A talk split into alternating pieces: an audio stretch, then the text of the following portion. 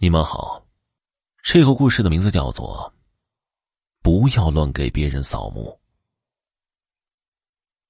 李大爷是个文地管理员，每逢清明、重阳等，李大爷都会去那些没人的孤坟前打扫，顺便烧点纸钱给他们。在坟地里，有一座特别的孤坟，只有一个空墓碑。上面只有照片，没有署名。李大爷经打听，才知道这坟墓主人生前是个恶棍，后来死于非命，而亲友们都远离了他。大家看他无亲无故的，就帮他起了个墓，但是啊，却不知道他的名字，所以碑上没有署名。就这样，那人虽然有了坟墓。但逢年清明却没人来看他。李大爷人好，便多烧了些纸钱给他。就这样，过了有十个年头，李大爷每逢清明都烧些纸钱给那些孤坟。这些年下来，李大爷也老了，有些事情做不动了，还经常的生病。今年清明。家家户户都在扫墓，而那些个孤坟今年的土都没动过，也没人烧纸钱给他们。眼看着别人家的坟都修得好好的，那几座孤坟都长满了杂草，那座空碑坟更加的凌乱。远远看去，这几座孤坟就是一个绿色的小山包。跟别的坟相比，成了鲜明的对比。李大爷在坟场的小木屋里，那里是他平时住的地方。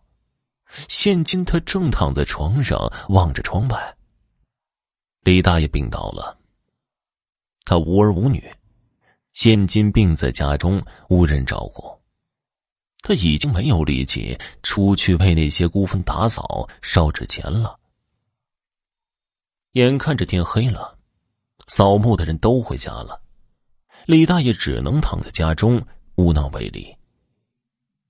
夜晚的时候，冷风吹过，外面下起了小雨。李大爷正躺在家中，盖着被子睡觉，而且满头大汗，可见他睡的是多么难受。这天晚上，李大爷做了一个梦，一个中年男人找他。那中年男人浑身邋遢，指着李大爷的鼻子问他：“为什么没有帮他打扫？为什么没烧纸钱给他？”李大爷莫名其妙，但还没有说就醒了。虽躺着难受，但李大爷强忍着睡下了。李大爷病得出不了门，只能吃些干粮或喝点粥生活，心想。那几座孤坟自己是扫不了了，只能过几天再补上了。当天晚上，李大爷睡下了，不久之后又做了一个梦，又是昨晚那个中年的男子找他，说：“你再不帮我打扫，再不烧钱给我，你就别活了。”没过多久，李大爷又醒了。心想：这可能是哪座孤坟的主人托梦过来的吧？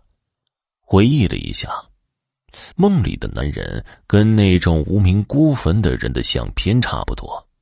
心想，今年也该帮他们打扫打扫了，但自己的身体真的出不去给他们打扫。李大爷无奈。第二天天气很好。可李大爷只能待在那个小木屋里，病得起不来了，更别说去扫墓了。当天晚上，李大爷又做了一个梦，梦见前两天那个中年男子很是生气的掐着自己的脖子。几天之后，有人来找李大爷，发现他双手掐着自己的脖子，死在了家中。来人只能将李大爷带走安葬了。后来坟地里的那几座孤坟一直荒在那里，无人打扫，直到某年这里要重建公园，别的坟都迁走了，只留下那些个孤坟被推土机给铲平了。好了，这个恩将仇报的故事就讲完了，感谢您的收听。